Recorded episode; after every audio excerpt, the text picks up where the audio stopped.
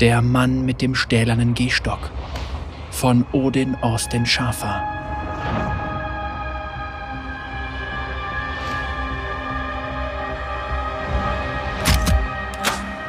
Eins. Das Gewehr in seiner Hand war nur ein Werkzeug, wenngleich auch ein wahres Prachtexemplar. Im schwarzgrünen Metall prangte ein goldener Schriftzug. Es handelte sich um den Namen des Waffenschmieds, ein kleines Detail, das vom Stolz und der Zuversicht des Schöpfers zeugte. Es war keine Waffe aus Piltover, keine dieser geschmacklosen Dinger, die versuchten, mit der dürftigen Magie dieser Länder auszukommen. Dieses Gewehr stammte von einem wahren Schmiedemeister, in seinem ionischen Bronzeherzen pulsierte Magie.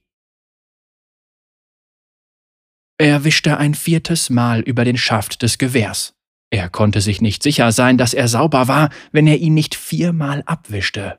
Es spielte keine Rolle, dass er es nicht benutzt hatte, es spielte keine Rolle, dass er es einfach nur in der Tasche unter dem Bett verstauen wollte. Er konnte es nicht weglegen, bevor er absolut sicher war, dass es blitzblank war, und er konnte sich nicht sicher sein, dass es blitzblank war, bevor er es nicht viermal abgewischt hatte. Jetzt war es sauber. Nach dem vierten Mal war es sauber. Es war sauber und wundervoll. Seine neuen Arbeitgeber waren großzügig gewesen, doch die besten Künstler verdienten auch die besten Instrumente. Die Dimensionen und die Präzision des neuen Werkzeugs ließen seine früheren Arbeiten mit Klingen bedeutungslos erscheinen. Er hatte wochenlang die Mechanik von Feuerwaffen studiert, doch die Chi-Techniken der Klingen weiterzuentwickeln, hatte ihn Monate gekostet. Die Waffe bot Platz für vier Patronen. Jede Kugel war mit magischer Energie versehen, jede Kugel war so perfekt wie die Klinge eines lasilanischen Mönches, jede Kugel war die Farbe, die seine Kunst nähren würde, jede Kugel war ein Meisterwerk. Sie riss das Opfer nicht nur auseinander, sie gestaltete es vollkommen um. Die Probe im Mühlenviertel hatte das Potenzial der Waffe bereits gezeigt, und seine neuen Arbeitgeber hatten sich sehr darüber erfreut gezeigt, wie seine Arbeit angekommen war. Er war mit dem Polieren bereits fertig, doch wenn er das Gewehr in seiner rechten Hand hielt, war die Versuchung einfach zu groß. Obwohl er das eigentlich nicht tun sollte, holte er den schwarzen Ganzkörperanzug aus Aalhaut hervor. Er fuhr mit den Fingerspitzen seiner linken Hand über den glatten Stoff der Kleidung. Die ölige Oberfläche der Aalhaut ließ ihn flacher atmen. Er nahm die eng anliegende Ledermaske in die Hand und konnte nicht widerstehen. Er musste sie über sein Gesicht ziehen. Sie bedeckte sein rechtes Auge und seinen Mund. Sie schnürte ihm den Atem ab und behinderte seine tiefen Wahrnehmung. Wunderbar. Er legte seine Schulterrüstung an, als die Glöckchen, die er unter den Stufen zu seinem Zimmer verborgen hatte, erklangen. Er faltete die Waffe schnell zusammen und zog die Maske ab. Hallo? fragte das Zimmermädchen durch die Tür hindurch. Der Singsang in ihrer Stimme deutete darauf hin, dass sie südlich des Städtchens aufgewachsen war. Du hast getan, was ich dir aufgetragen habe? fragte er. Ja, mein Herr, alle vier Schritte eine weiße Laterne und alle sechzehn eine rote. Dann kann ich beginnen, meinte Kada Jin, als er die Tür seines Zimmers aufstieß.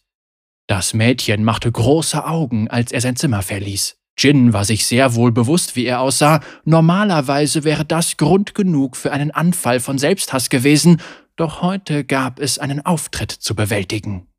Kada Jin gab heute einen schlanken, eleganten Charakter, der mit einem Gehstock hinausspazierte.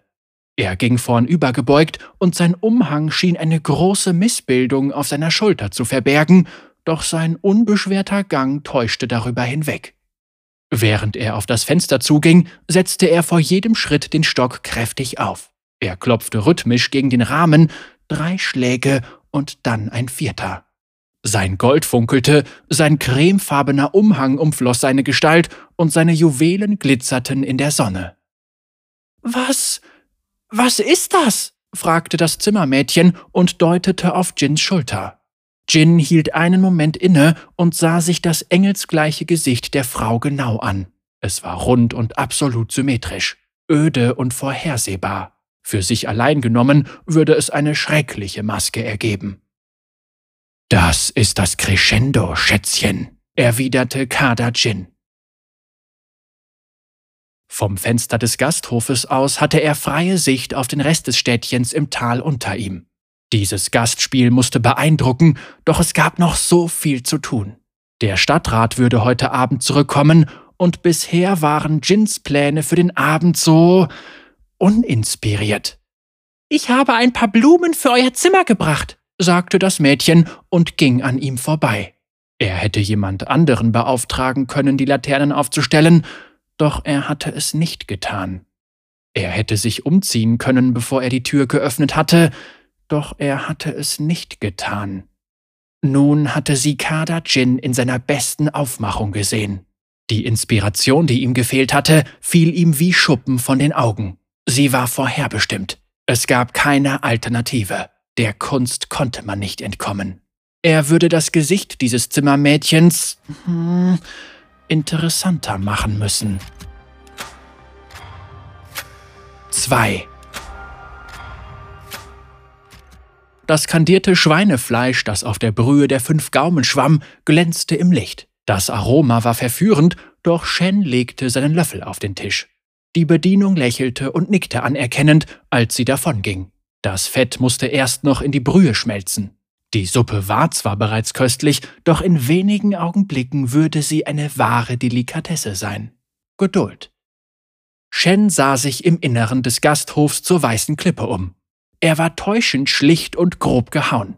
Die Holzflechter waren Meister gewesen und hatten Rinde oder lebende Blätter nur dort entfernt, wo es absolut nötig war. Die Kerze auf Shens Tisch flackerte unnatürlich. Er glitt hinter dem Tisch hervor und zog seine Klingen unter seinem Umhang hervor. Deine Schüler sind so leise wie eine schwangere Vorax, sagte Shen. Seth betrat den Gasthof alleine und in der Kleidung eines Kaufmannes. Er fegte an der Bedienung vorbei und setzte sich drei Tische entfernt nieder. Mit jeder Faser seines Seins wollte Shen sich auf den Feind stürzen und seinen Vater rächen, doch dies war nicht der Weg des Zwielichts. Er wurde ruhiger, als ihm klar wurde, dass die Entfernung zu groß war, wenn auch nur um die Länge seines Zeigefingers. Shen blickte zu Zed hinüber. Er erwartete ein breites Grinsen, stattdessen seufzte sein Rivale. Seine Haut war eingesunken und er hatte tiefe Ringe unter den Augen. Ich habe jahrelang gewartet, sagte Shen. Habe ich die Entfernung falsch eingeschätzt? fragte Zed mit müder Stimme.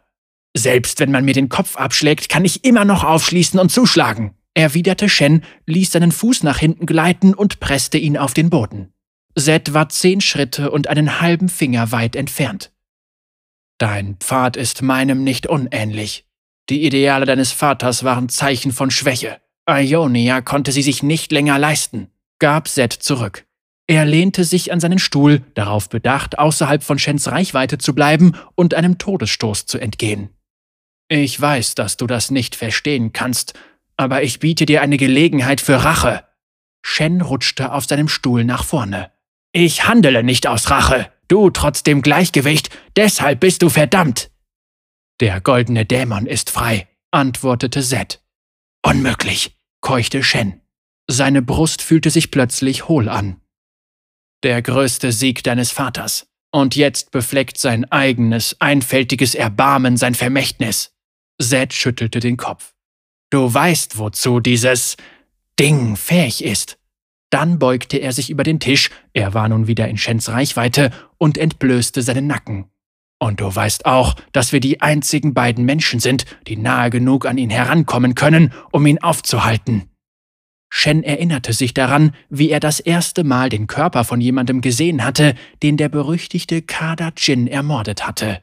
Seine Haut kribbelte bei dem Gedanken und er biss die Zähne zusammen. Nur sein Vater war stark genug gewesen, um daran zu glauben, dass gnädige Gerechtigkeit angebracht gewesen war. Shen hatte jener Tag verändert. In Zed war an jenem Tag etwas zerbrochen. Jetzt war das Monster zurück. Shen legte seine Schwerter auf den Tisch. Er sah auf den perfekten Suppenteller hinab, kleine Tropfen Schweinefett schimmerten auf der Oberfläche, doch der Hunger war ihm vergangen. 3. Immer noch keine Spur von Zed. Enttäuschend. Sehr enttäuschend. Er hatte mit Sicherheit seinen ehemaligen Freund aufgesucht. Es war sehr wahrscheinlich, dass Seth ihn aus dem Verborgenen heraus beobachtete. Jin musste vorsichtig sein. Jin ließ seinen Blick vom Anlegesteg zurück zu dem fremden Schiff schweifen. Die Flut war gekommen und es würde in wenigen Augenblicken in See stechen. Er musste bald zurückkehren, wenn er nächsten Monat in Sorn auftreten wollte. So viele Risiken.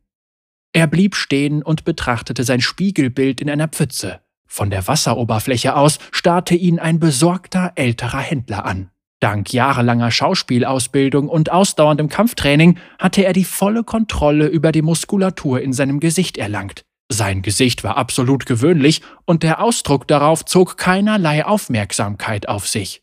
Als er den Hügel hinaufging, fiel er in der Menge kein bisschen auf. Er warf einen Blick auf die weißen Laternen über ihm und schätzte die Entfernung ab.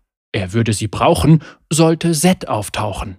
Er sah zu den Blumentöpfen beim Gasthof oben auf dem Hügel hinauf, wo er Fallen versteckt hatte. Geschärfte Stahlklingen, die wie Blumen geformt waren. Sie sicherten seinen Fluchtweg für den Fall, dass etwas schiefgehen sollte. Er stellte sich vor, wie das Metall durch die Menge schlitzen und die frisch gestrichenen blaugrünen Wände des Gebäudes bespritzen würde. Verlockend. Er drängte sich durch die Menge, als er den Dorfältesten mit Shen sprechen hörte. Warum sollte der Dämon Sie und die Stadträte angreifen? fragte der Älteste. Shen, der seine blaue Kleidung trug, gab keine Antwort. Eine weitere Kinku, eine junge Frau namens Akali, stand neben Shen. Sie ging auf den Eingang des Gasthofes zu. Nein, sagte Shen und versperrte ihr den Weg. Warum denkst du, dass ich nicht bereit bin? wollte Akali wissen. Weil ich es in deinem Alter auch nicht war. Im gleichen Augenblick kam eine Stadtwache durch die Tür gestolpert, ihr Gesicht war bleich und ausdruckslos. Ihr Fleisch ist. Es ist. stammelte er. Er ging noch ein paar Schritte und brach dann zusammen. An der gegenüberliegenden Wand lachte der Gastwirt, dann strömten ihm Tränen die Wangen hinunter, in seinem Gesicht zeichnete sich der Wahnsinn ab. Er hat sie gesehen. Er hat die Blume gesehen. Diese Leute würden den Anblick von Kada Jins Werk nicht vergessen. Shen blickte in die Gesichter der Schaulustigen. Cleverer Junge, dachte Jin, bevor er wieder in der Masse untertauchte. Er hielt auf seinem Weg zurück zum Schiff auf den Dächern Ausschau nach Set. Dem Kunstwerk konnte man nicht entgehen.